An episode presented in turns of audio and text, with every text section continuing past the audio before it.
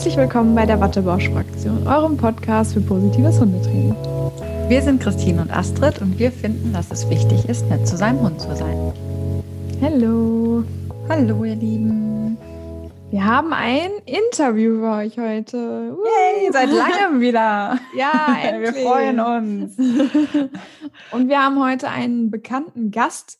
Lustigerweise haben wir mit dieser super lieben Person gerade über das Gendern gesprochen. Und jetzt ist mir gerade dabei eingefallen, gibt es eine weibliche Form von Gast, Astrid? Nein, ne? Ich weiß es gar nicht. Also, ja, ich hätte jetzt Gast gesagt, aber. Ja, ich also ich gesagt auch geil.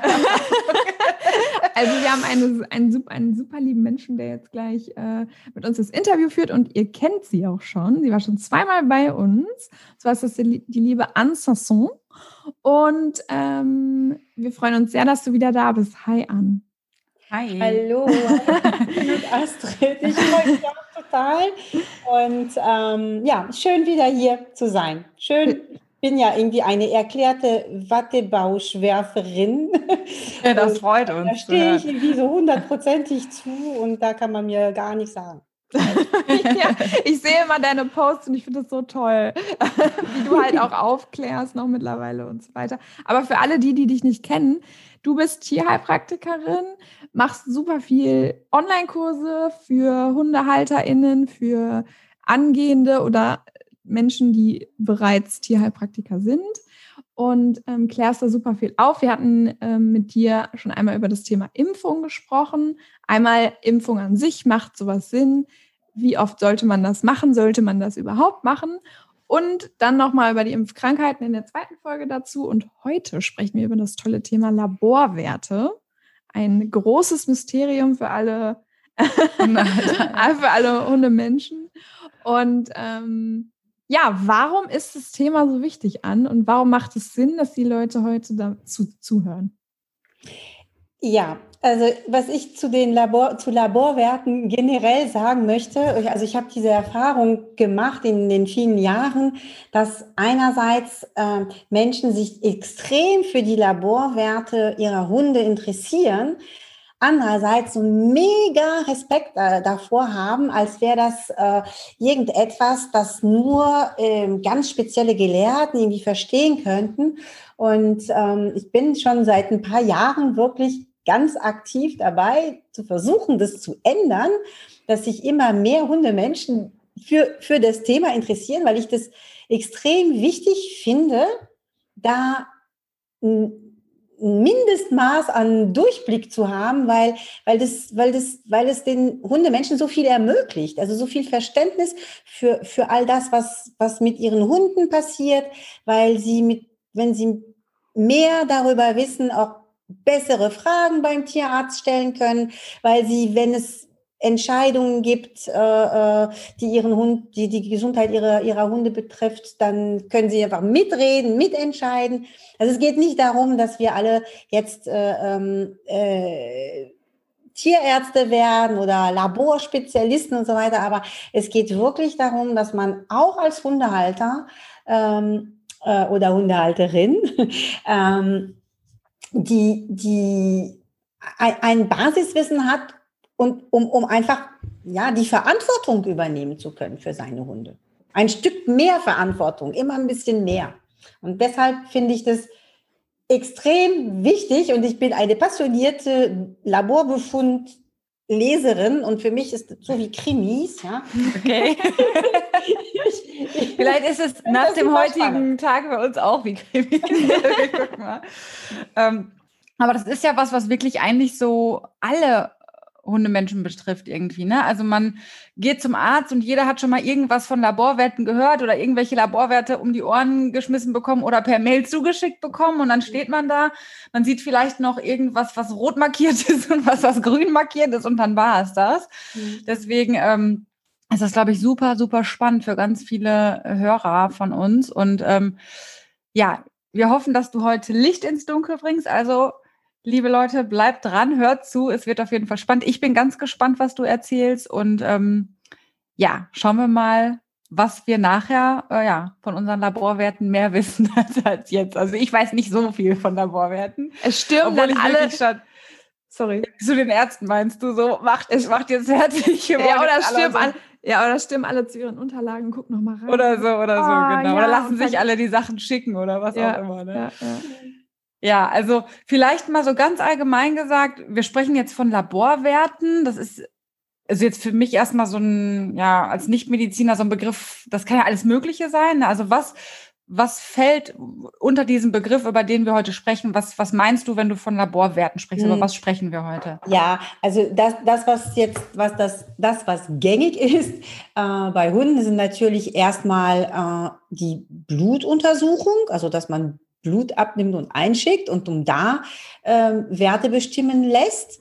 Dann gibt es ähm, noch die Haarenuntersuchung, die auch total brauchbare Ergebnisse liefert und dann noch die Kotuntersuchung. Das sind so die drei, ähm, die drei wichtigsten äh, Untersuchungen. Natürlich, es gibt noch andere. Äh, es gibt zum Beispiel ähm, Hautgeschabsel, also dass man das eben zum Beispiel ins Labor schickt. Es gibt natürlich wenn man äh, einen Tumor entfernt, dass man das auch einschickt und so weiter. Aber das, was jetzt so im Alltag ähm, äh, wichtig ist, ist eben Blut, Haaren und Kotuntersuchung. Das hat wahrscheinlich jeder Hundehalter schon mal gemacht. Also zumindest Kot also, und Blut, glaube ich, das haben so die meisten schon mal gemacht. Haaren ist ja doch eher was, was man vielleicht nicht ständig macht. Vielleicht sollte man es tun. Ich weiß es nicht, das wirst du uns nachher sagen. Aber äh, Blut und Kot, glaube ich, das haben die meisten schon mal verschicken lassen ja. Also Blut definitiv, ja. ja. Mhm. ja. Ich finde auch Hahn ist auch eine sehr spannende äh, Aufgabe, wenn man eine äh, Urinprobe abnehmen muss beim Hund.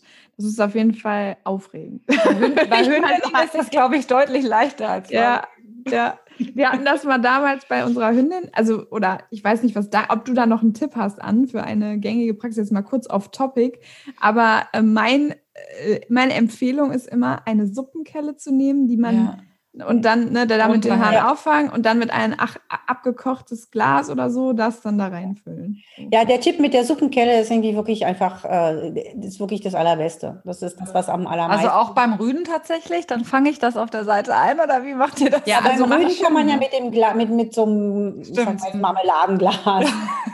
ja. Und, und wenn, wenn es einem gelingt, ist es, ähm, ist es nicht schlecht, ähm, sozusagen Mittelhaaren einzufangen, also nicht direkt am Anfang, weil man sich direkt am Anfang der Miktion sich alle Bakterien der Umgebung, ähm, ah, ja. also der Umgebung, ich meine jetzt nicht die Gräser, ja, sondern mhm da, wo der herauskommt, das sind ja meistens ganz viele Bakterien und die sind dann alle im, im, im Harn und dann heißt es, ah, ganz viele Bakterien im Harn, aber das hat da gar nichts zu bedeuten. Die sind einfach drumherum, ja, in der sogenannten Umgebung. Und ah, okay. Und die werden dann quasi mit dem ersten. Oh, sorry. Äh, nee, alles, nee, davon ja, habe ich schon mal was gehört, dass man den Mittelhahn nehmen soll, aber ich wusste nicht, warum man den nehmen soll. Ah, also, okay. ja. Das ist ein Grund dafür. Also okay. Also das ist jetzt nicht hundertprozentig sicher. Ja, wenn man gar keine Bakterien aus der Umgebung haben möchte, dann muss man punktieren. Klar, ja, ja. ja. Nee, aber ach so, ja, siehst du, mit Cassie damals, mit unserer Hündin, haben wir immer die Suppenkelle genommen. Hm. Und mit Malcolm habe ich halt automatisch auch die Suppenkelle genommen, bin aber nicht auf die glorreiche Idee gekommen, einfach direkt das Glas drunter zu halten. Ja, okay. Nächstes Mal weiß ich Bescheid. Aber müsste man nicht theoretisch so eine Suppenkelle dann, jetzt sind wir total schon hier im Talk, ne? müsste man die nicht dann theoretisch auch sterilisieren oder so? Oder ist das nicht so dramatisch, wenn man weil da ja eigentlich auch irgendwie schon Verfälschungen drin sind. Schon schön, wenn man mit sauberen Geräten arbeitet, ne? Ich koche die immer ja, vorher ne? ab irgendwie. Ja. Also, also danach kann ich nur empfehlen, sie auf jeden Fall. man kann auch extra eine, eine kaufen. Könnte man tun, ja, genau. Ja, okay. Es also. gibt auch, äh, es gibt auch tatsächlich, also ähm, bestimmt, also so, so, so Vorrichtungen, gerade für Rüden, ähm, die der Tierarzt auch mitgibt, die man dann benutzen kann, dann fließt äh, äh, das alles ganz schön ins Glas, wenn alles gut läuft, ja. ist nicht immer so einfach. Also ich hatte, ich hatte einen Hund, der hat erstmal äh, drei geschlagene Stunden irgendwie nie, kein Pipi gemacht, wenn ich mit dem Glas. Du, du willst Ah, der wusste genau, alles klar. Die Bescheid, der meinte, nee, komm, das macht nicht, nicht, nicht mit mir. Ja, ja Malcolm ist dann auch immer schon irritiert, das stimmt schon, ne? Also es ist schon, der ist dann ja, so, ja, was läuft denn? Ja. ja. Und, und das ist ja wieder das Schöne bei der Suppenkiller, da hat man ja so einen Stiel, da kann man so ein bisschen auf Abstand wenigstens, ne? Für ja, die ja, ja. Stimmt. Und Handschuhe anziehen empfiehlt sich auch auf jeden Fall. Wenn man das nicht an den Händen haben möchte oder wenn man eine empfindliche Person, Person ist, mhm. dann äh, kann man sich natürlich auch noch Handschuhe anziehen. So, okay, zurück zum Thema.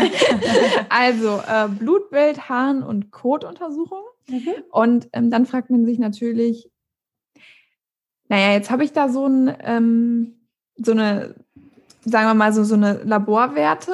Mhm. Und jetzt ist es ja wahrscheinlich so, dass ein Ergebnis jetzt erstmal höchstwahrscheinlich ähm, nur für diesen Tag das Ergebnis bringt. Und vielleicht braucht man ja auch Vergleichsmöglichkeiten, das sagst du uns gleich. Jedenfalls macht es Sinn an, häufiger oder in regelmäßigen Abständen diese Untersuchungen zu machen. Und wenn mhm. ja, wie oft? Ja, das ist, das ist, das ist eine Frage, auf die es eigentlich keine wirklich schwarz-weiß äh, äh, Antwort gibt. Ähm, es hat alles Vor- und Nachteile. Ähm, der Vorteil von regelmäßigen Untersuchungen ist, dass man so eine Idee hat, wie die Werte des Hundes sind, wenn er gesund ist. Also dass der eher dazu tendiert, hier und da eher im niedrigeren Bereich zu sein oder in, bei anderen Sachen im höheren Bereich. Immer noch in der Referenz, immer noch alles gesund, ne? aber eben eher nach unten oder eher nach oder eher nach oben. Und wenn man das dann eben weiß, dann ähm, äh, kann man wenn es dann wirklich was gibt, was nicht in der Norm ist, dann hat man eine andere Idee. Also ein Hund, der einen bestimmten Wert immer recht unten hatte, da wird man bei einer leichten Erhöhung außerhalb des Referenzbereiches ein bisschen anders hingucken, als wenn der schon immer irgendwie relativ oben war. Ne? Also das gibt uns so eine Idee, wie der Hund so gestrickt ist, also was seine, was seine Blutwerte angeht. Andererseits, ähm, wer hat denn schon Lust, den Hund zum Tierarzt zu schleppen und der Hund hat sowieso schon gar keine Lust, einfach mal so Blut abzunehmen. Sagen wir mal ehrlich, also wir gehen, wir gehen jetzt auch nicht irgendwie einfach mal so, also alle paar Jahre vielleicht wenn man irgendwie ein bisschen nicht mehr ganz so jung ist, dass man dann irgendwie so einen Check macht. Aber grundsätzlich gehen wir ja auch nicht jedes Jahr und lassen uns Blut abnehmen, um zu gucken, ob alles gut ist. Ich meine, entweder es geht uns gut oder es geht dem Hund gut und man sieht es, der ist fidel, der läuft, der trinkt, der frisst, der verdaut, der freut sich seines Lebens. Kann man überlegen, ob man das wirklich machen möchte. Und dann spielt eine sehr große Rolle ähm, der Hundemensch dazu. Ja, die, die sind ja nun auch wirklich alle sehr verschieden. Und es gibt Leute, die, die haben das Bedürfnis, viel zu wissen und, und viel, viel zu kontrollieren. Und das ist auch absolut legitim. Das ist wirklich, das ist einfach so. Hast ja? du die Hand also, gehoben, Christine? Also ja, ich habe die Hand. ich habe sofort an mich gedacht bei dieser ja. Beschreibung. Na, also es, es ist, es, es, es gibt solche, also es gibt, das ist eine, eine, eine innere Einstellung und die ist eben so. Und äh, andererseits gibt es Menschen, die, ähm, da würde ich die Hand heben, ähm, eher sagen, pff, nee, dem geht's gut. no? Also das ist, ähm, ja, ist ja tatsächlich auch selbst so, wenn man so leicht hypochondrisch veranlagt ist oder so, dann geht man vielleicht tatsächlich regelmäßig zum Arzt. Ne? Und obwohl es einem gut geht, da könnte ich mich auch ein bisschen mit ein. Ja, ja, ich auch. Und dann eben auch, könnte so Parallelen geben. Ne? Hast du schon ja, recht, ja? Ja, also es gibt Parallele zu dem, wie man zu sich selbst ist, aber es gibt auch total, ähm, ähm, also bei manchen Menschen ist es irgendwie total unterschiedlich. Also okay. die würden für sich nichts tun, aber, aber für den Hund. Für den Hund äh, ähm, alle Nase lang irgendwas untersuchen lassen. Ne? Und äh, gut, das, das, das, das führt jetzt ein bisschen weit, das ist jetzt nicht mehr wirklich das Thema, aber es gibt auch wirklich Leute, die, die, die, die, die den Hunden irgendwie wirklich, sagen wir jetzt, Krankheiten andichten. Ne? Mhm. Boah, ja.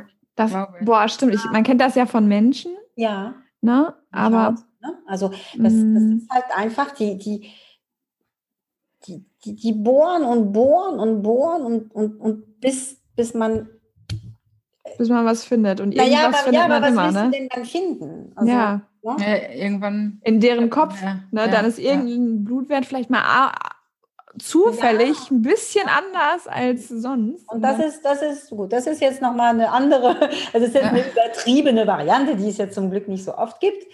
Gibt es auch manchmal. Aber deshalb, also diese, wie, wie oft, äh, wie oft man jetzt äh, Untersuchungen also Blut, ein Blutbild macht oder so, ähm, hängt eben auch vom, von der inneren Einstellung äh, des Hundemenschen ab. Okay, also halten wir so ein bisschen fest, man kann es pauschal nicht sagen. Es ist so ein bisschen auch eine Abwägung. Also natürlich, wenn Indikation da ist, ist ein anderes Thema. Aber es hängt auch äh, ein bisschen von der Abwägung ab, wie viel Stress will ich meinem Hund mit dieser Untersuchung auch zumuten oder wie bin ich selber drauf auch. Aber es kann grundsätzlich äh, mal nicht schaden, vielleicht auch mal ein gesundes Profil zu haben, um einen Vergleichswert ja. zu haben. So, ne, vielleicht als, äh, als so Gesamtabriss. Ja, ja, nee, das habe ich das sehr gut zusammengefasst. Finde ich super gut zusammengefasst. okay. ähm, und genau, wenn wir jetzt uns die verschiedenen Profile, die du gerade gesagt hast, anschauen, grundsätzlich, worüber kann so ein Bluthahn-Kotprofil Aufschluss geben und worüber kann, also kann so ein Profil keinen Aufschluss geben? Also was für eine Erwartungshaltung darf ich überhaupt an solche Profile, nee, Aufschluss geben, sorry, nicht geben. Ich weiß nicht, was ich gerade gesagt habe. du hast schon alles richtig gesagt. Ja. so, nochmal. Also worüber kann, können solche Profile Aufschluss geben und genau, worüber eben nicht, sodass ich weiß, welche, mit welcher Erwartung darf ich solche Profile überhaupt einreichen und was kann ich dann, ja genau, was kommt am Ende dabei raus? Also grundsätzlich gibt es irgendwie extrem viele, viele, viele, viele Sachen, die getestet werden können. Mhm. Ähm,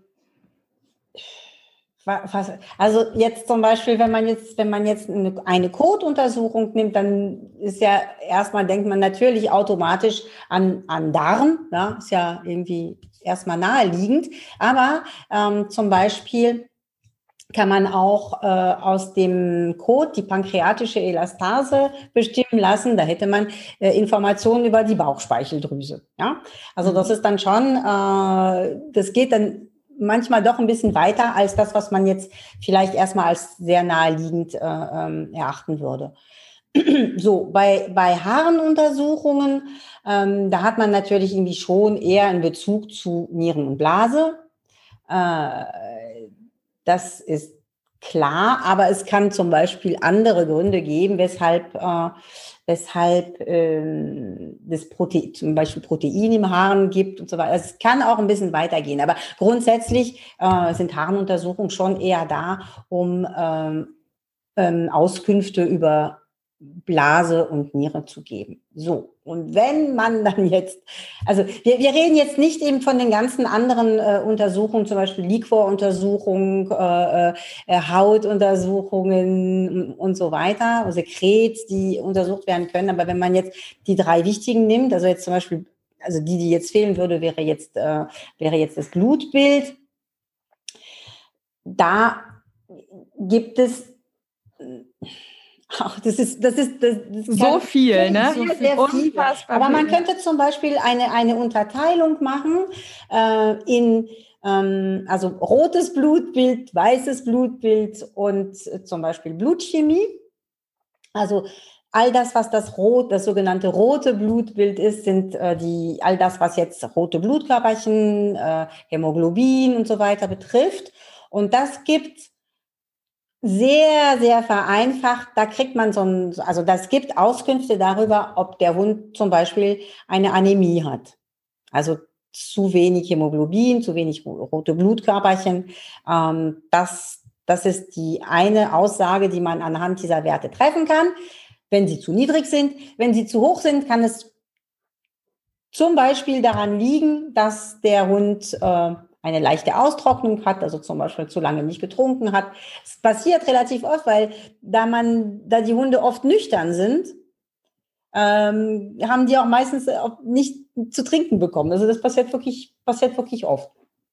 So, das ist das rote Blutbild. Das Differentialblutbild, also die weißen, äh, die weißen Blutkörperchen, das heißt Differentialblutbild, weil es gibt verschiedene Sorten und die werden dann eben differenziert. Und das gibt auch sehr vereinfacht ähm, Auskunft darüber, ob es Infektionen oder Entzündungen im äh, Organismus gibt. Und ähm, es gibt auch, Informa auch Infos, ob, ob Tumore vorhanden sind. Aber das, das ist eigentlich die seltenere Diagnose. Also meistens sind es dann schon eher Entzündungen und Infektionen. Und dann die sogenannte Blutchemie oder, oder das wird meistens so, man sagt dann meistens Organwerte ähm, darüber so in der Umgangssprache. Das gibt dann eben Auskunft, also es gibt dann eben die sogenannten Nierenwerte, die Leberwerte, die Bauchspeicheldrüsenwerte, dann gibt es Werte zum Beispiel wie, wie Glucose, die über ähm, zum Beispiel über ähm, Diabetes mellitus äh, Auskunft gibt. Dann gibt es ähm, bestimmte Werte, die Auskünfte über die Muskulatur geben. Die Muskulatur kann auch die Herzmuskulatur sein, ne? also das kann da auch eine Auskunft sein. Dann gibt es bestimmte Werte, das sind zum Beispiel Vitamine, also ähm, Vitamin B12 und Folsäure, die geben, die können Auskunft geben über ähm, Sachen, die im, äh, also Prozesse, die im Darm stattfinden. Also man kann da schon eine ganze Menge, äh, eine ganze Menge herauslesen. Ja, und wo du jetzt gerade sowieso bei dem Blutbild bist, finde ich das noch ganz spannend, weil zum Beispiel, wenn ich jetzt zum Arzt gehe und ich sage jetzt, ich möchte jetzt gerne von meinem Hund ein Blutbild machen lassen. Da hast du jetzt ja gerade schon gesagt. Es gibt dann äh, das rote, das weiße ja. Blutbild, Blutchemie, Organwerte, Vitamine, Mineralstoffe und so weiter. Wenn, also das sind ja die verschiedenen Arten der Blutbilder jetzt. Ich gebe ja. dir auch, glaube ich, das BAF-Profil, das wird wahrscheinlich dann. Genau, das habe ich für, das habe ich jetzt irgendwie. Hm. Ja, das sind doch dann Vitamine und Mineralstoffe, meine ich. Ja, ja, das habe ich ne? jetzt irgendwie, das habe ich jetzt nicht aufgelistet, aber äh, auch im Rahmen eines Nicht-BAF-Profils äh, wird Kann man das machen. Phosphor, Calcium, Eisen, sowas alles, Kalium äh, werden dann auch oftmals bestimmt. Ja. ja, und wenn ich da jetzt hingehe und äh, man kennt das ja, dieses typische kleines Blutbild, großes Blutbild, mhm. oder mit welcher Aussage gehe ich jetzt zu meinem Arzt? Natürlich kommt es wieder darauf an, wenn eine Indikation stattfindet, sagt mir der Arzt natürlich, was äh, los ist. Aber wenn ich jetzt so eine komplette, einfach Routineuntersuchung machen will, mhm. macht da so ein, reicht da so ein kleines Blutbild oder macht das schon Sinn groß? Oder was ist da überhaupt drin? Was bedeutet klein? Ja, also was drin, was drin, ist, was drin ist, ist nicht genormt. Ja, es gibt ah, okay. keine, es gibt keine Norm dafür für diese Profile. Also ein Laborprofil ist, sind Werte, die so ausgesucht sind, dass sie einen bestimmten Zweck erfüllen. Also dass wenn die Bestimmung eine, einen bestimmten Zweck erfüllt. Mhm. Ähm, bleiben wir mal jetzt beim BARF-Profil zum Beispiel. Ähm, äh, da ist die Idee, die dahinter steckt, ähm, dass man überprüft, ob der Hund mit seiner aktuellen Fütterung ähm, mit allem versorgt ist, was er eigentlich braucht. Also das ist, äh, ob das alles Sinn ergibt, ist noch äh, eine andere Geschichte. Aber ich wollte jetzt nur Profil sozusagen. Ein Profil ist ähm, eine Zusammensetzung von bestimmten Laborwerten. Und übrigens, die BAF-Profile, nur, nur am Beispiel BAF-Profil sieht man, die sind ja von Labor zu Labor unterschiedlich. Also wenn man, wenn man zu diesem einen Labor geht und sagt, ich hätte gerne ein BAF-Profil, dann äh, wir werden zum Beispiel die Salmonellen äh, mit, äh, mit bestimmt. Ja, also da wird auch äh, eine Kotprobe äh, verlangt, um ein Profil zu machen. Und bei dem anderen Labor wird das dann eben nicht der Fall. Dafür wird vielleicht was anderes drin sein. Ne? Also Profil, ein, Profil ist nichts, was irgendwie gesetzlich vorgeschrieben wäre oder so. Äh, jedes Labor kann das machen, Also hat dann eben eine bestimmte mhm. Idee, wie, was so ein Profil äh, enthalten sollte. Ganz bekannt ist natürlich dieses sogenannte geriatrische Profil, ähm, was, wo man denkt, okay, das ist jetzt für ältere Hunde, wie der Name schon sagt. Aber im Grunde ist es das, was man jetzt so ganz gängig als äh, ich sag mal, Check-up vielleicht könnte man dazu sagen, ähm, äh, macht, wenn man jetzt irgendwie einfach mal so ein, so ein, so ein Rundum-Überblick äh, haben möchte. Aber ähm, wie sie zusammengesetzt sind, kann eigentlich äh, das Labor entscheiden. Andererseits hast, hast du als, als Hundemensch oder der Tierarzt die Wahl, sich bestimmte Sachen anzukreuzen und andere nicht. Und ähm, aber die sind dann schon irgendwie, also die, die machen sich da schon ein paar Gedanken, die Labore, die, die packen die ja schon so ein bisschen zusammen, so dass das alles irgendwie einen Sinn ergibt. So, äh, dass du sagst, okay, zum Beispiel, Beispiel, dein Hund ist nierenkrank. Also du hast es irgendwie entdeckt, weil ähm, du ein geriatrisches Profil gemacht hast, also wo irgendwie ein bisschen alles dabei war, rotes Blutbild, weißes Blutbild, Organwerte. Du hast festgestellt, äh, der hat eine Nierenerkrankung. Du musst jetzt zum Beispiel beim nächsten Mal nicht nochmal alle Bauchspeicheldrüsenwerte, alle bla bla bla. Du kannst ein Nierenprofil machen. Ja? Das gibt dir dann einfach die paar Werte, die eben äh, zur Überprüfung des Krankheitsverlaufs zum Beispiel äh, sinnvoll sind, dass du nicht irgendwie jedes Mal irgendwie alles, äh, alles machen müsstest. Also so sind diese Profile ähm, gestal unterschiedlich gestaltet, weil es ja, weil es ein, weil es das vereinfacht im Grunde, statt immer wieder zu überlegen, okay, was was was bestimme ich jetzt, was passt denn dazu? Das haben diese Labore sozusagen für dich übernommen. Ah, das erklärt auf jeden Fall auch, wieso meine Tierärztin dann oft auch immer mit den Sprechstundenhilfen vorne an der Rezeption diskutiert, welches Paket sie denn jetzt für genau. dieses genau äh, für die Situation, in der Melkener in dem Fall ist, ähm, Sinn macht. Ah, okay, das genau. erklärt genau. sich dann. Da gibt es also ja. verschiedene Pakete, dann die die Labore anbieten. Ne, aber zum Beispiel, wenn man jetzt irgendwie einfach so ein generelles Blutbild gemacht hätte, also so, ein, so was Gängiges äh, äh, gemacht hätte und dann, und dann ähm, äh, hat man so eine Idee, dass es in eine bestimmte Richtung gehen könnte, aber da fehlen die Werte, weil die eben nicht im Profil sind, die, die, die einen Verdacht sozusagen äh, ähm, bestätigen könnten, dann kann man natürlich einzelne Werte äh, auch entweder direkt nachbestellen, manchmal ist es möglich, weil genug Blut noch da ist, ähm, oder eben leider nochmal Blut abnehmen.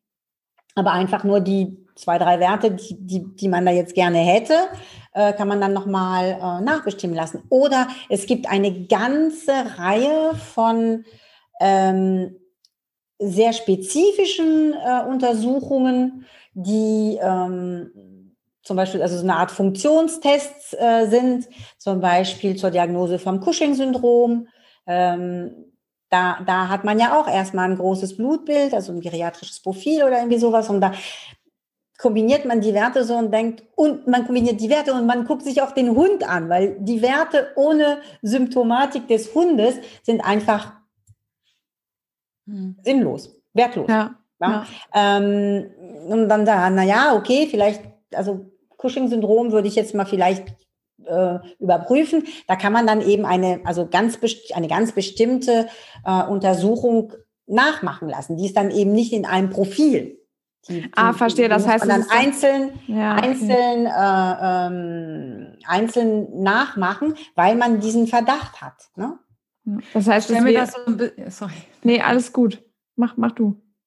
Ich stelle mir das so ein bisschen so vor wie so eine Oberfläche, die ich so abgreife mit diesem geriatrischen Profil und dann poppen da jetzt so irgendwie Werte auf oder sowas und da kann ich dann halt im Einzelnen nochmal wirklich in die Tiefe gehen, in verschiedene Werte hinein, wie du sagst, in Verbindung mit der Symptomatik des Hundes. Eigentlich ja total logisch, ne? dass man nicht nur das Blutbild anschauen kann, sondern natürlich auch immer gucken muss, Passt das Wie überhaupt zu meinem Hund? Ja. Passt das ja. zu dem, was der das, gerade das, zeigt, das, auch an Symptomatik? Das möchte ich, also da, da, da, da, das kann man gar nicht oft genug sagen. Das kann man also wirklich, wirklich, wirklich gar nicht oft genug sagen. Ich, also ich mache ja Kurse und ich habe auch eine Facebook-Gruppe zu Laborwerten. Und ähm, das ist immer, also ich, ich, ich, ich kann es jede Woche sagen, wirklich, ohne Scherz. Leute, nicht die, nicht die Werte gucken, nur ja auch mal einfach mal den Hund auch. Also passt das. auch wenigstens auch den. Ja, ja. Nee, nee, aber, aber, aber, wirklich, wirklich, wirklich. Ähm, äh, es ist, also meine, meine Theorie, aber das führt jetzt auch irgendwie sehr weit. Ähm, wir sind, wir sind sehr westlich geprägt in unserer, in unserem Leben und wir halten sehr viel von Wissenschaft. Und wenn es irgendwo Zahlen, die schwarz-weiß auf dem Papier stehen, da, da wollen wir so, so, so, so, so gerne glauben. Und ja, da kann ich total zustimmen. Also mir geht das so. Ja, aber ähm, alleine reicht das nicht. Ja. Ich meine, der Hund ist ein Lebewesen und man muss, ihn, man, man muss gucken, ähm, was ist mit dem los? Und wie, wie, wie passt das jetzt hier alles zusammen? Ja, das ist ja auch der homöopathische Ansatz, so, ne, sich den ganzen Hund anzuschauen. Sorry, Christine, wir haben es heute. Doch nichts, alles gut. Ich finde das so spannend. Ich, ich habe da direkt was zu, zu, zu plappern. Erzähl ruhig. Nee, das war's schon. Also, also, dass einfach in der Homöopathie ja eben das auch so gelebt wird, ne? den Hund sich als Ganzes eben anzuschauen. Das ist ja manchmal, in der Schulmedizin wird ja dann immer das und dann wird ein Mittel verschrieben und fertig. Ne? Naja. Jetzt Tierärzte draußen angreifen zu wollen, aber das ist Nein. ja manchmal doch dann immer ähm, das, das, stark das laborwertorientiert dann. Ja, und ich habe jetzt, ein, sorry, sorry, dass ich unterbreche, Anna, aber ich habe eine Story zu erzählen, die genau das untermalt, ein Beispiel, aber du kannst ruhig erst. Ich wollte es nur ankündigen, dass ich eine Story dazu habe. Also ich, mir geht es überhaupt wirklich niemals darum, Tierärzte anzugreifen äh, und auch nicht die Schulmedizin anzugreifen. Ähm, es geht mir darum, äh, es geht mir ums Verständnis. Also äh, also das war jetzt auch nicht auf so. dich bezogen, sondern auf meine Aussage bezogen. Ja, es, es, ist, es ist einfach so, dass die Schulmedizin, Schulmedizin sehr westlich orientiert ist. Und ähm, ja, ich meine, man hört dann schon irgendwie, ja, der Nierenpatient, der Leberpatient und so weiter. Sorry, es ist noch Hund, Emma, Hund Paul oder Hündin Emma, wie sie jetzt sehr oft heißen. Ähm, äh, na, immer noch ja. sind es die und nicht der Nierenpatient. Ja, spannend. Ne? Diese Ausdrucksweise macht schon viel. Ja, Dann, ja. Ähm, bevor ja. du deine Story erzählst, Christine, ähm, wir sind hier voll drin, merkst du an. Ne? Wir sind auch voll Aber dann, das ist auch das, was ich gerade so jetzt meine, weil ähm, ich könnte jetzt, wenn du jetzt gerade von Cushing sprichst und was weiß ich was, ne, also man könnte so wirklich dich jetzt auskitschen, okay, dann erzähl mal da und dies und das, aber leider können wir das, das sprengt heute einfach, ihr Lieben. Wahrscheinlich geht es euch genauso und ihr denkt, oh, hakt doch da nochmal nach oder dies oder das. Wir können halt nicht über jedes Profil nochmal ganz genau sprechen oder über jede Krankheit heute ganz genau sprechen, aber ja. Vielleicht gibt es noch eine Option, wo ihr da mehr darüber erfahrt, da kommen wir nachher. ähm, aber das ist halt, ja, irgendwie so, man hat so Bock, das jetzt alles einzusaugen. Ne? Das ja. Habe ich es nicht anfangs gesagt? Ja, ja. hast du gesagt. Ja, das zu viel versprochen. Ja. ja, und die Story, die ich erzählen wollte, war gar nicht zum Thema Hund, sondern ähm, aus meiner eigenen Krankengeschichte in Anführungszeichen. Und zwar hatte ich, war ich irgendwann mal vor Jahren, das war ist schon sechs Jahre her oder so beim Arzt und da war auch irgendwie, es gab einen Grund, wieso bei mir ein großes Blutbild gemacht wurde, oder so wurde es damals genannt. Da waren unter anderem auch die Schilddrüsenwerte dabei. Wer jetzt nicht weiß, was für Schilddrüsenwerte es gibt, ein Wert, der heißt TSH, ja, der, der ganz oft und gerne auch ohne die anderen äh, Schilddrüsenwerte genommen wird. Ähm, und der war nicht mehr im Normalbereich. Oder er war sogar noch im Normalbereich, sondern nur ganz oben. Auf jeden Fall war er nicht schick. Ja, es war laut für den Arzt nicht schick genug. Und dann wurde mir gesagt, ich habe einen, also der war erhöht in Anführungszeichen oder er war im oberen ähm, Grenzbereich. Und dann wurde mir gesagt, ich hätte eine Schilddrüsenunterfunktion und ähm, ich müsste jetzt Schilddrüsentabletten nehmen. So. Und man als blödes junges Mädchen glaubt man das natürlich und natürlich vertraut man den Ärzten. Und die haben ja auch oft recht und die haben ja auch die Berechtigung mit ihrer Erfahrung und so weiter. Aber meine Mama hat zum Beispiel auch eine Schilddrüsenunterfunktion. Das passte dann halt alles super rein, weil ich war in der Zeit halt auch müde, bisschen abgeschlagen und so weiter. Und ähm, ich habe dann ähm, Schilddrüsentabletten genommen und mir, mir ging es so schlecht mit diesen Tabletten. Mir ging es so unfassbar schlecht. Ich hatte Herzrasen. Mir ging es einfach nur dreckig. Und dann habe ich gesagt, okay, mir reicht das jetzt. Ich gehe jetzt zu einem Endokrinologen, also zum Spezialisten für Schilddrüsenproblematik.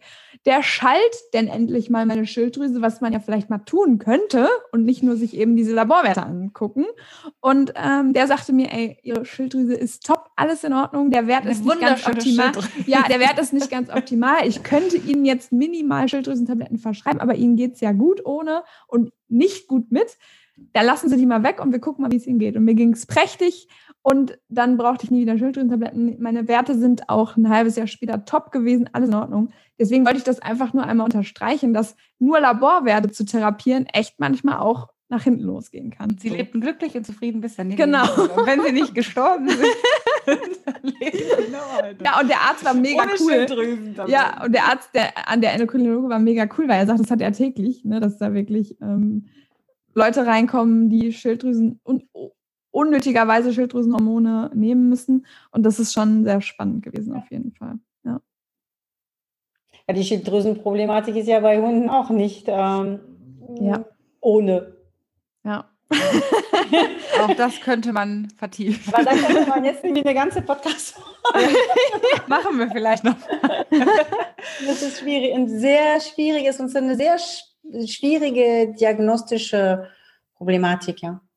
Ich glaube auch was, was viele Hörer interessieren könnte.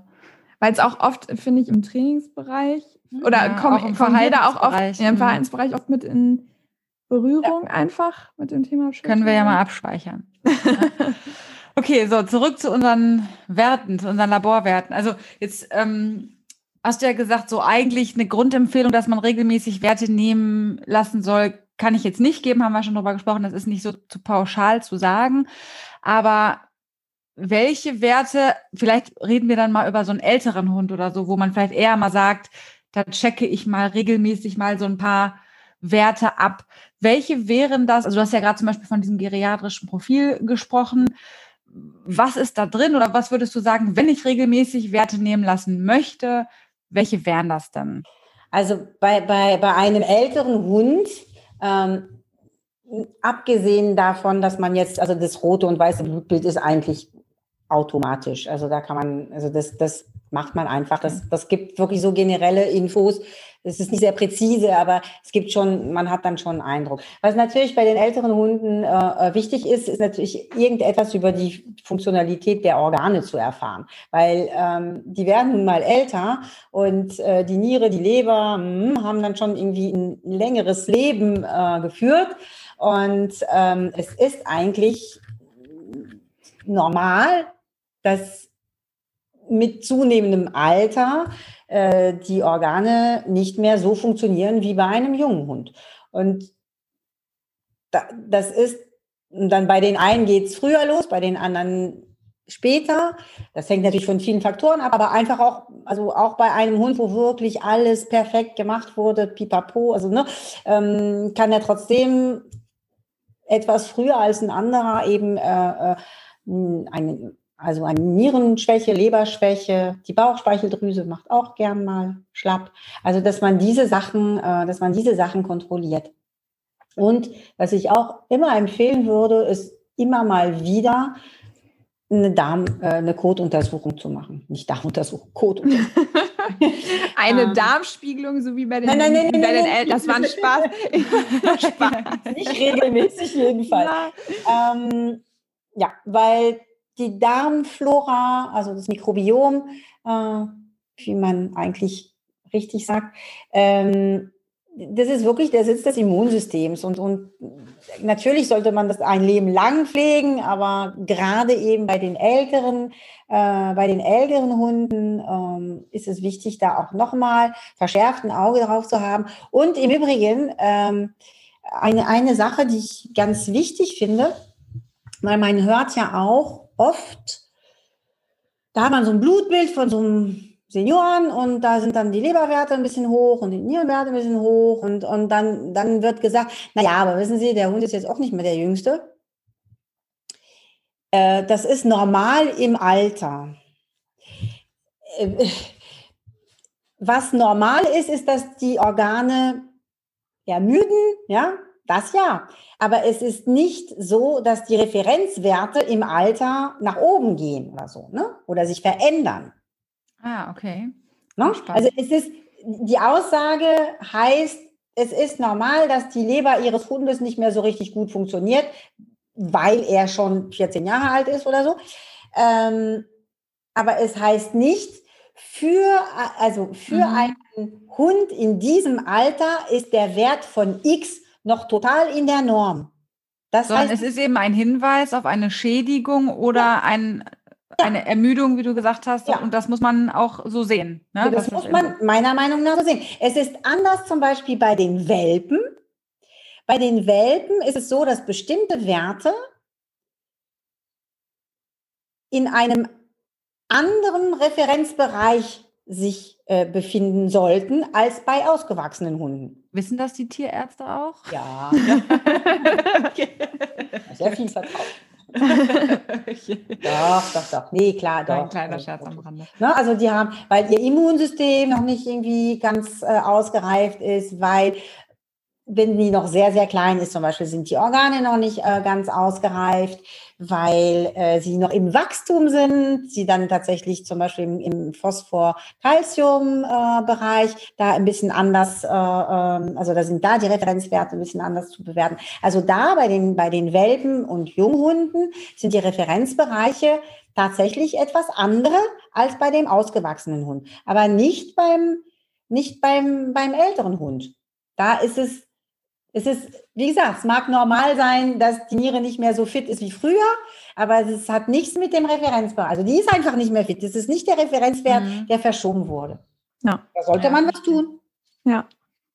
Tu, sollte man, damit das nämlich, damit der Hund nämlich auch 16 wird dann. So ist es, ja. Also nicht irgendwie einfach sagen, ja, der ist halt einfach alt, das lassen wir jetzt so. Das ich wollte gerade so, noch mal was ähm, zum Thema Code, weil du sagtest, es macht dann auch bei älteren Hunden Sinn, nochmal Codeprofil zu nehmen. Ich habe das jetzt aktuell bei Emma wegen Indikation tatsächlich auch gemacht. Kannst du da vielleicht nochmal sagen, weil meistens in der Vergangenheit dachte ich immer, Code ist einfach nur ein bisschen Code sammeln und nach Parasiten ähm, ja. untersuchen lassen, aber da steckt ja mehr dahinter, ne, was du wahrscheinlich meinst, oder? Ja, ja, also gerade, dass man sich das Mikrobiom anschaut, also das, was landläufig unter Darmflora mhm. äh, äh, äh, läuft, weil man früher dachte, das sei Flora, aber es ist halt nicht, das sind halt Bakterien und so. Ne? Ähm, das ist halt Mikrobiom. Äh, das ist sehr sinnvoll, sich das anzugucken, im Grunde genommen, äh, ob die guten Bakterien fehlen.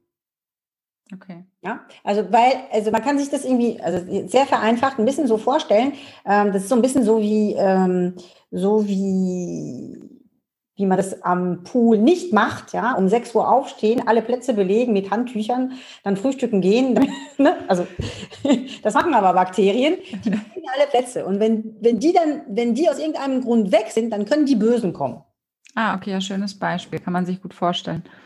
Na, und da, da, das ist das Doofe. Da muss man wieder für einen Ausgleich sorgen. Man dann, muss dann man die Guten wieder, wieder reingeben, ähm, weil, ähm, weil ansonsten sich die Bösen breit machen. Ja, das ist schön erklärt. Das kann ich das mir sehr gut vorstellen. Hm. Und Weil ich tatsächlich auch eine Darmsanierung gerade mache mit Emma und jetzt eine Idee davon habe, wie das Zeug wirkt, was sich da ständig rein Du gibst dir wahrscheinlich Bakterien. Ja, Genau, das sieht auch so ein bisschen so aus, irgendwie, wie, Bakterien, wie ich mir Bakterien vorstelle. Flüssigkeit mit sowas drin. Ja. Ja, also und das ja, ist okay. immer, das ist immer total, also kleine Anekdote irgendwie äh, aus dem aus dem Praxisalltag. Es ist immer sehr witzig, wenn man die Befunde, ähm, wenn man die Befunde bekommt aus der äh, Mikrobiomuntersuchung, dann ähm, kommt dann so eine ganze Liste und da steht dann keine Enterokokken, kein dies, kein jenes. Ne? Die Leute freuen sich wie Bolle, aber das ist doof. Das, die, die, so, gehören, äh, die gehören dahin. ja. Das ist eigentlich. Ja, verstehe. Ne, also dieses keine Bakterien klingt immer wie, wie, wie, ah, wie genial. Ja. Aber äh, in diesem Fall, also wenn es die Guten sind, dann sollten sie da sein. Dann sollten sie einfach da sein.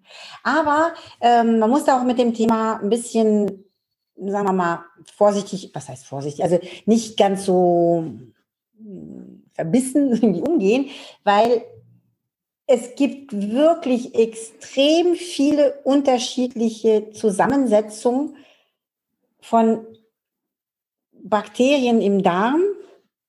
Also das könnte man fast wie fast mit einem ähm, jetzt habe ich einen Blackout äh, Fingerabdruck genau. Also, man könnte das fast mit einem Fingerabdruck irgendwie vergleichen. Ah, weil das so individuell ist. Ja, äh, deshalb ähm, kann das eine bei dem einen Hund okay sein und bei dem anderen nicht. Also auch da, wie geht es dem Hund? Genau. Ja. ja.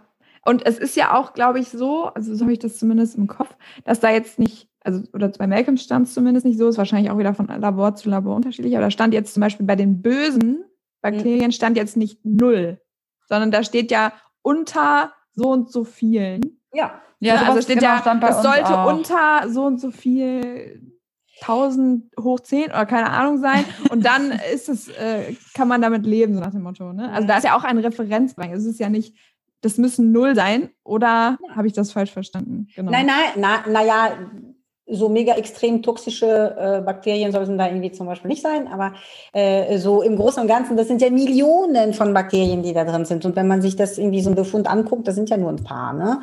Und dann gibt es zum Beispiel diese Clostridien, ja, die werden ja auch immer, also sogenannte Gasbildner, die werden ja auch, da kriegen die Leute irgendwie die, die pure Panik. Oh, die, weil das sind ja dann auch aufgrund der, nein, aber ich, ich mache mich ein bisschen lustig, aber das ist das, weil es irgendwie, ich, ich nehme immer alles ein bisschen. Ich habe das äh, im Bekanntenkreis gerade, so ein Clostridien-Panik. Deswegen erzähl mal weiter. beim Hund? beim Hund? Ja, beim Hund. Also, ähm, das ist, die Panik entsteht meistens auch, weil also aufgrund auch der Anzahl, die da steht, weil auf diesen Befunden steht, über eine Million. Und für uns eine Million ist irgendwie so ein Ding, das ist ja so, so gut wie unfassbar. Ähm, aber für Bakterien ist es gar nicht so viel. Wahnsinn, ne? Ein paar mehr Bakterien, aber ne, das, ist, das ist jetzt nicht irgendwie, das ist nicht der Wahnsinn. Also macht es da halt auch Sinn, sich wirklich damit auseinanderzusetzen mal, ne? Ja. wenn man das ein bisschen lesen kann, dass man nicht direkt in Panik verfällt der oder Hund, der, der Hund, Jubel schreit. Der keinen Durchfall hat, der hat keine Blähung, der also in dem Fall ist es tatsächlich symptomatisch, ne? deswegen wurde das gemacht, aber ja. ist ja auch egal, ja, führt jetzt zu weit. Es kann natürlich, aber, ja. Es, ich sage ja nicht, dass Clostridien ähm, nie was tun. Ne? Ja, aber also, aber gibt es da nicht auch unterschiedliche Clostridien, solche und solche, oder gibt es nur eine Art davon? Na, es gibt, es gibt von allen auch unterschiedlich, ne? unterschiedliche. Aber ich glaube, die, über die immer geredet wird, sind doch diese Clostridien, Clostridium difficile, oder? Heißt, heißen die nicht so? Mhm, oder das, das alles, ja. Ja. ja, auf jeden Fall, die sind ja auch da oft drin. Streber. Halt sollten, sollten, sollten nur nicht zu viel sein, wahrscheinlich einfach. Ja. Ne? Ja. Also ich einfach immer so ein bisschen, ein bisschen ähm, Ruhe bewahren. Aber nee, aber vor allem, wie gesagt, also vor allem sollte man sich den Hund anschauen. Was hat er denn? Was macht er denn? Oder was macht er? Aber das ist übrigens auch was, was äh, unsere Heilpraktikerin auch oft zu mir sagt. Ja, jetzt bleiben Sie erstmal ruhig. die Mittel müssen auch erstmal wirken und erstmal komm, bleiben Sie erstmal ruhig. Weil ja, hat dann so alle paar Tage von mir so eine Voicemail drauf. Hey, Moment mal, das und das. Ja, ist, ist glaube ich, immer ein guter Rat. ja, das stimmt. Ja. ja. Ich stimme zu. Ja. Ann kennt das von mir auch. Ich habe ja auch äh, Anfang des Jahres Panik geschoben mit Malcolm, da als der immer weiter abgenommen hat und immer weiter abgenommen hat. Und ähm, wir dann super verzweifelt waren. Also jetzt ist im, mm, ja auch wieder alles schick. Also, ja, da freue ich mich auch drüber. Ja. Und das war ja auch dramatisch. Das ne? war ja auch. Ja, also okay, also stimmt. Meine, ja, bei Malcolm war es dramatisch, das stimmt. Ja. Ich, ich meine, Ruhe bewahren ist ja schön und gut, aber wenn der Hund irgendwie nichts mehr wiegt, ist dann irgendwann auch. Ja, man ist nichts mehr mit Ruhe. Ruhe ja. Vorbei, ne? Jetzt könnte er tatsächlich mal wieder zwei, drei Kilo abnehmen. Halt immer, ne? Oh Gott. Ja, nee, das Problem ist im Moment, äh, sein Normalgewicht hat er längst erreicht. Wir glauben, er ist jetzt auch ein bisschen drüber. Wir haben jetzt länger nicht gewogen. Egal, ich wollte jetzt auch gar nicht von mir. Auf jeden Fall wollte ich nur sagen, man merkt es an seinen Gelenken wieder, dass den Unterschied, ne? Weißt du, zwischen ich den, ja. ich weiß nicht, wie viel Kilo es jetzt waren, dann acht Kilo oder so, man merkt es einfach, ne? Der, der mhm. muss wieder mehr Gewicht mit sich rumtragen. So, nächstes Thema, nächste Frage. ähm, das, worüber wir jetzt vor äh, in der Vorbesprechung gesprochen haben, was ich sehr spannend finde, sind, wie aussagekräftig sind Laborwerte denn überhaupt? Und was kann Laborwerte eventuell beeinflussen, was man vielleicht gar nicht so im Kopf hat, wo sie vielleicht höher oder sagen wir mal anders sind, anderer sind, als man denkt, aber es vielleicht alles gar nicht so schlimm ist, weil vielleicht hat der Hund ja gerade kurz vorher gefressen oder keine Ahnung. Das ist, das ist der Klassiker, ne? der Hund war nicht nüchtern. Ähm, also der Hund muss nicht grundsätzlich für alle Werte, die bestimmt werden, nüchtern sein. Bei manchen hat es ja gar keinen Einfluss. Aber meine Empfehlung ist einfach, es ist ja nicht so schlimm, irgendwie nicht so schwierig, ähm, dass der Hund nüchtern ist, wenn man irgendwie Blut abnimmt. Okay, es kann passieren, dass man dann im Notfall ist und so weiter, dann wird Blut abgenommen, da hat der Hund, da hat der Hund gerade gefressen gehabt. Dann sagt man nicht, ich komme dann erst morgen früh wieder oder so. Ne? Ähm, dann ist es so und dann weiß man es und dann weiß man es auch für, für bei welchen Werten man es da ihm ähm, eine Beeinflussung geben kann. Dann gibt es bestimmte Werte, die extrem, also, also Stress kann bestimmte Werte extrem verfälschen, gerade, gerade, gerade beim äh, weißen Blutbild, also bei den weißen Blutkörperchen. Ähm, da kann das wirklich sein, dass die in die Höhe schießen, weil der Hund extrem viel Stress hatte. Also das, das, äh, das darf man da jetzt nicht auch irgendwie so, so, wie soll ich sagen, ähm, Überbewerten? Überbewerten. Also es ist jetzt nicht irgendwie, dass man immer sagt, na ja, der hatte Stress, der hatte Stress. Also man so, muss da schon so ein bisschen. So abtun meinst du jetzt, ja. Ja, also weil, also dazu muss man auch sagen, es ist auch viel, also natürlich hat der Hund ein bisschen Stress beim Tierarzt, das, das ist wohl Wollte ich gerade sagen, das werden wohl die meisten Hunde haben, ne? Die meisten Stress Hunde haben Stress, aber die haben auch, ich sag mal jetzt in einem äh, normalen, auf einem normalen Level Stress äh, und nicht irgendwie krankhaft Stress. Und das ist dann etwas, was zum Beispiel gerade wenn es der eigene Hund ist, ähm, da tendiert man eher dazu zu sagen, er war voll mega im Stress. Ja, also ich, das ist menschlich so zu denken, ähm, aber es ist jetzt nicht immer der Fall. Also muss man muss man einfach mal realistischerweise sagen, nicht jeder Hund ist total außer Hand und Band beim Tierarzt. Hm? Also deshalb, das muss man wissen. Das kann sein, dass, äh, dass da eben ein paar Werte äh, durch Stress äh, beeinflusst werden, aber das ist nicht, das muss nicht unbedingt immer so sein. Was auch die Werte beeinflusst, sind Medikamente. Gerade wenn die Hunde Antibiotika, Antibiotikum und auch Cortison nehmen, das kann die Werte extrem beeinflussen. Das muss man dann eben wissen und berücksichtigen ähm, bei der Interpretation. Äh, was jetzt, ähm, also das war eher so was, was die Werte beeinflusst. Aber es gibt auch, hm, wie soll ich sagen, es gibt auch Werte, die, die, die nicht im Referenzbereich sind und trotzdem normal. Ähm, also es gibt zum Beispiel bestimmte Hunderassen, bei denen es bei einigen Werten andere Referenzwerte gibt. Ein Beispiel sind Windhunde. Ähm, aufgrund der der Muskelmasse, die sie haben. Also sie haben wenig Fett und viel Muskel und das beeinflusst eben bestimmte, bestimmte Werte. Interessant, das wusste ich überhaupt nicht. Das zum Beispiel der, also ein bestimmter Nierenwert, der Kreatininwert und der Kreatininwert, also Kreatinin ist ein Abbauprodukt der Muskulatur und wird halt eben äh, gemessen, um zu gucken, wie viel von dem Kreatinin durch die Niere äh, ausgeschieden wird. Und das gilt dann eben als Kriterium, ob die Niere noch gut funktioniert oder nicht. So vereinfacht. Die Windhunde haben aber mehr Muskeln und insofern auch mehr Kreatinin. Auch ist es so, dass größere Hunde generell äh, eher tendenziell höhere Kreatininwerte haben als kleinere.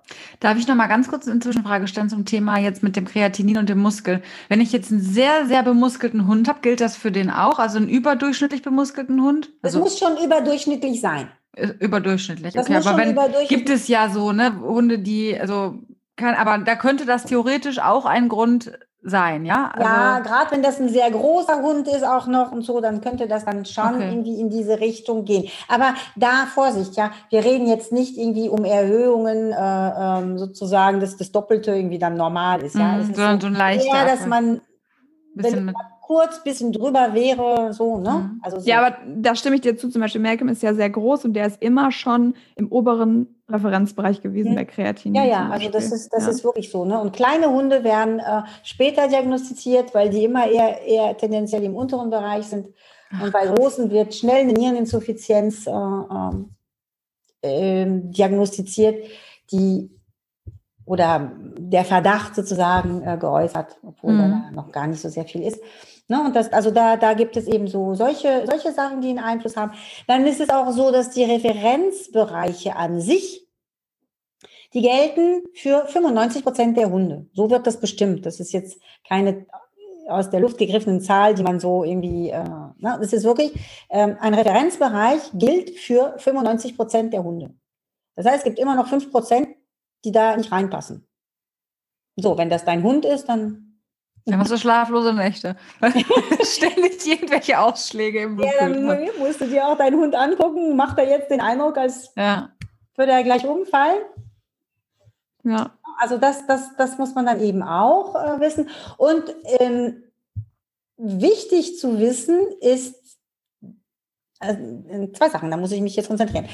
äh, erstens äh, erstens ähm, gibt es Werte, die mehr oder weniger aussagekräftig sind für eine bestimmte Problematik. Das liegt einfach an der Natur der Sache.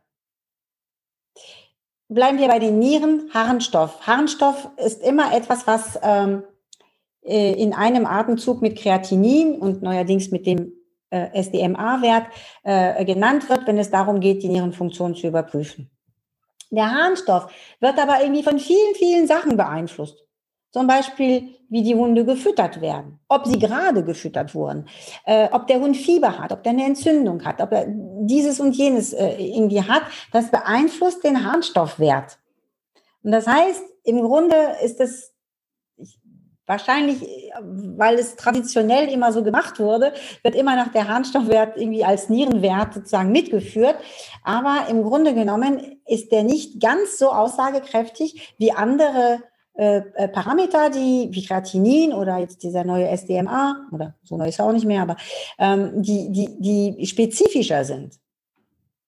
Ne? Also da, da muss man dann eben auch äh, äh, ähm, gucken, wie aussagekräftig sind die einzelnen Werte äh, überhaupt.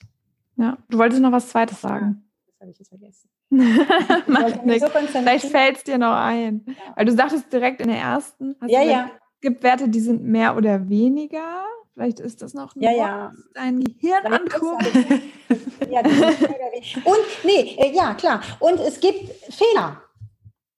Es gibt Fehler. Es gibt Werte, die sind einfach falsch.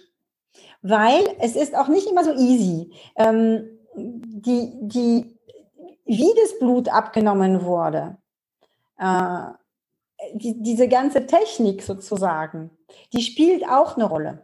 Das heißt, welche Nadel oder welche Kanüle ja, oder so. Oder, ne, also da bin ich irgendwie wirklich gar keine Spezialistin. Also ich nehme auch irgendwie keinen Hut ab. Aber ähm, es ist, also das auch bei, also bei Menschen ist es auch so, also es muss wirklich irgendwie richtig gut gemacht werden. Und das ist nicht, weil der Tierarzt immer so blöd ist oder so. Das hat auch damit zu tun, die Hunde, die zappeln wie doof. Ähm, das ist nicht immer easy. Ne? Das, das, ist doch, hängt doch auch dann damit zusammen, ob das schon an Sauerstoff gekommen ist, das Blut mit der Gerinnung und dies und das, ne? Also da gibt es ja, ja, auch. Na gut, da gibt es ja eben diese, diese unterschiedlichen Röhrchen, die, die, die, die dafür gedacht sind. Ja, ich habe schon spannende Sachen gesehen, wo einfach nur, egal. Ja, ja, reingeträumt. Ja, gibt, ich sage ja, es gibt Fehler, ja. Da ja. sind Menschen am Werk. Ja.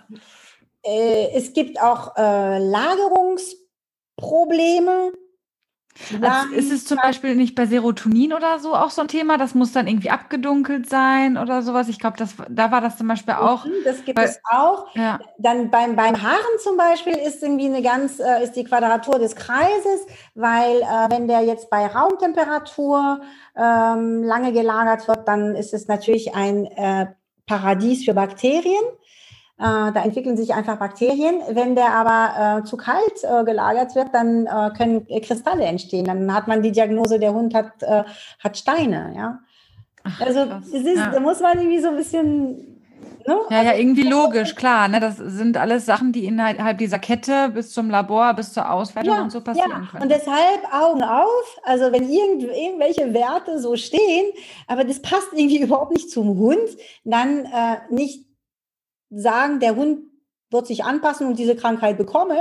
Nein, ähm, aber ähm, da muss man irgendwie einfach mit gesundem Menschenverstand oder mit dieser gesunden Skepsis äh, rangehen. Das heißt nicht, dass man immer alles irgendwie anzweifeln muss und nichts glauben und immer ist alles doof und so. Das meine ich jetzt nicht, aber das kann wirklich durchaus passieren. Bis hin zur falsch beschrifteten Probe. Ja, stimmt natürlich. Ne? Ja, ja, alles, was bei Menschen passieren kann, kann natürlich bei Hunden auch passieren. Ne? Da gibt es ja wahrscheinlich die tollsten Sachen. Absolut, absolut. Ne? Also, das, ja, stimmt. Das sind, das sind äh, all, das, all das muss man dann eben auch. Äh, aber wir, wir kommen immer wieder, äh, immer wieder dazu, Laborwerte können das zeigen, was sein kann, aber nicht unbedingt das, was sein muss. Und Satz zwei, schau auf deinen Hund. Ja, also die dürfen eigentlich nie alleine Nein. stehen, sondern müssen immer in Kombination mit ja. vielleicht anderen Werten, vielleicht natürlich dem, dem Allgemeinzustand des Hundes. Ja. Ähm, und allen weiteren Umweltfaktoren, die noch so da sind. Ja, genau, auch was gefressen wurde, was passiert ist und ja. vorher und so weiter und so ja. fort. Ne? Ob der vielleicht gerade Sport gemacht hat, kann ja auch äh, sein. Ne? Das, ist zum Beispiel auch, also äh, der Hund, der untrainierte Hund, der irgendwie in aller Eile äh, äh mit dem Fahrrad zum, äh, zum Tierarzt da irgendwie hechten muss. Ähm, das da kann ich mir vorstellen, dass die Werte da ein bisschen durchlaufen. ja, wirklich. Also das, ja. ist wirklich so. Total spannend. Ja, wirklich. Ja. Also Laborwerte immer im Kontext. Im Kontext und kritisch äh, schon, schon drauf schauen. Zumindest mindestens interessiert.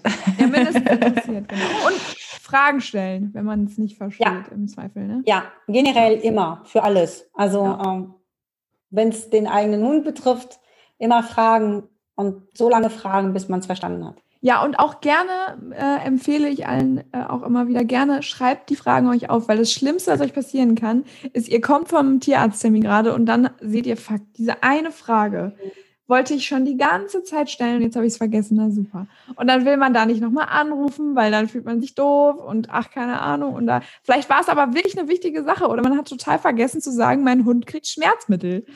Das wäre ja wichtiger, wenn euer Partner, und jetzt gender ich mal ganz bewusst nicht, weil es meistens die Männer sind. Wenn der mit dem Hund zum Arzt geht, schreibt die Fragen ganz genau auf. die Fragen meistens nicht das Richtige. Kann ich zumindest aus meiner eigenen Erfahrung sagen.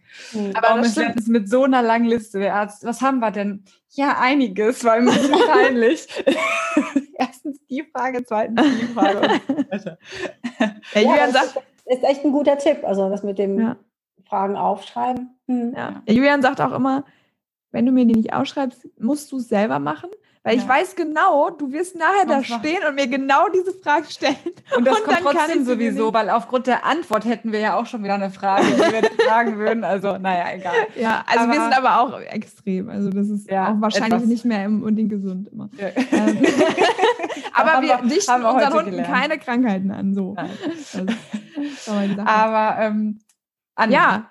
Genau, wenn, wir haben ja noch was äh, zu sagen, wenn, oder du hast ja noch was zu sagen, wenn jetzt äh, unsere Hörer sagen, Mensch, das interessiert mich, da will ich mehr zu wissen, da gibt es ja noch vielleicht eine Sache, die ja. sie bei dir ja, ja. machen können. Ne? Ich, ich habe es ja, ich habe es, glaube ich, eingangs gesagt, dass, dass, dass mir das schon seit Ewigkeiten, also vielen Jahren irgendwie wirklich ein Anliegen ist, dass ich äh, nicht nur die also nicht nur die Menschen, die einen Tierberuf ausüben, also die Hunde behandeln oder Fütterungspläne erstellen und so weiter, die auch, die natürlich an, in erster Linie, aber auch, ähm, auch Hundemenschen sich mit dem Thema befassen sollten, weil es für sie so enorm viele Vorteile hat, gerade eben um Verantwortung übernehmen zu können. Und deshalb mache ich das auch seit einigen Jahren, ähm, dass ich Kurse zu diesem Thema anbiete, also insbesondere ein Kurs. Und der heißt Endlich Durchblick bei Laborwerten, also genau das, was man sich wünscht. Ähm, und der startet jetzt neu am 5. Juli. Am 5. Juli geht acht Wochen. Und ähm, ja, wir machen dann natürlich ganz viele, ganz viele praktische Beispiele, gucken uns Laborwerte von Hunden aus meiner Praxis an, damit man das alles eben auch im, äh, am, am, am Hund sozusagen sehen, sehen und erfahren kann, dass man, also, ne, es ist eine Fälle aus meiner Praxis, deshalb kann man mich ja auch fragen, was hat er denn, was macht er denn, welche sind seine Symptome, also nicht nur eben Werte auf einem Blatt Papier. Und natürlich, äh, bevor man die Fälle bearbeitet, gehen wir schon äh, ein bisschen Theorie durch, weil ein bisschen Grundwissen muss man ja dann haben. Aber ich mache den Kurs schon so wirklich sehr lange und es sind viele, viele, viele ähm, Hundemenschen in diesen Kursen. Es sind auch Tierheilpraktiker und Ernährungsberaterinnen, meistens sind das alles, sind das Frauen. Äh, aber eben, eben wirklich nicht nur, wirklich nicht nur. Und die kommen alle mit. Die kommen wirklich alle mit. Also es ist nichts, es ist nichts, was man nicht lernen kann. Ja, also dieses, dieses berühmte Buch mit sieben Siegeln oder so, das, das ist nicht so. Das, das, das ist etwas, okay, man muss sich ein bisschen hinsetzen und versuchen, das zu verstehen und das zu lernen, aber das ist jetzt nicht ähm, unerreichbar. Und man muss auch nicht alles auswendig lernen und wissen und immer im Kopf äh, parat haben. Wir sind ja, ne, also man ist ja als Fundament nicht tagtäglich damit befasst. Was aber wichtig ist, ist, dass man weiß, wenn man die Workbooks hat, wo man nachschlagen kann. Und wenn man es einmal schon mal durch hatte, wenn man es selber schon mal gelernt hat, da weiß man auch genau, wo man suchen soll. Da weiß man, ah, das hatten wir, da weiß ich, wo ich gucke, da kann ich nachschlagen und so weiter und so fort. Und deshalb ist es wirklich, finde ich, für jeden machbar. Wirklich alle, bislang hat, ist jeder mitgekommen. Also man sieht, du hast eine Botschaft. Leute, ja, Botschaft. bitte hört euch das an. und ich kann mir das auch vorstellen, dass ähm, man gut mitkommt, weil du auch jetzt, finde ich, wirklich sehr schöne, anschauliche Beispiele verwendet hast, wo man sich wirklich bildlich gut vorstellen kann, was da im Körper passiert oder so. Also das Beispiel mit den Handtüchern zum Beispiel fand ich echt super. Ja.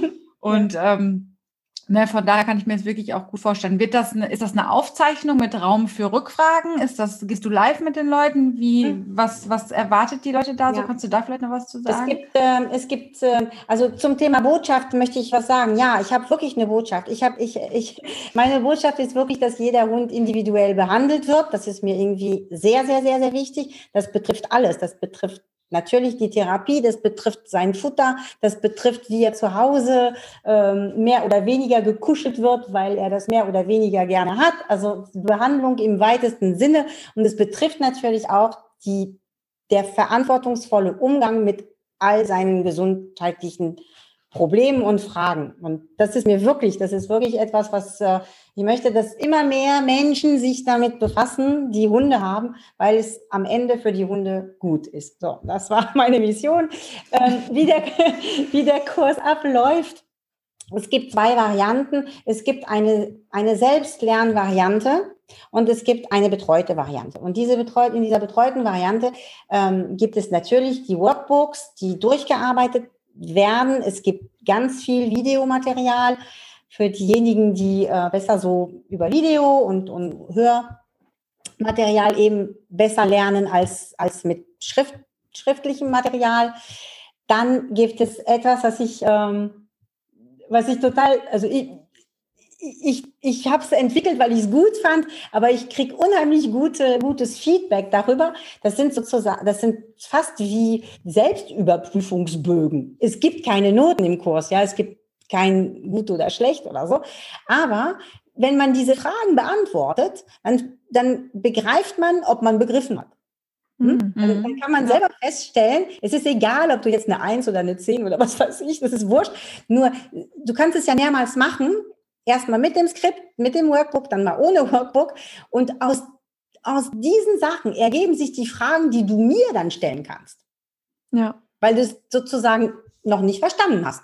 Und diese Fragerunden, die machen wir einmal in der Woche. Äh, es gibt eine Facebook-Gruppe, die dann exklusiv für den Kurs ist. Und da machen wir das dann eben in dieser, in dieser Facebook-Gruppe. Da findet natürlich auch Austausch zwischen den Teilnehmern ähm, ähm, im, im, während der Dauer des Kurses und auch noch ein bisschen darüber hinaus. Und äh, eben wöchentlich, ähm, wöchentlich gibt es dann eben diese QAs, also diese Fragerunden, wo ich alles wirklich, da kannst du mich löchern, bis du das verstanden hast.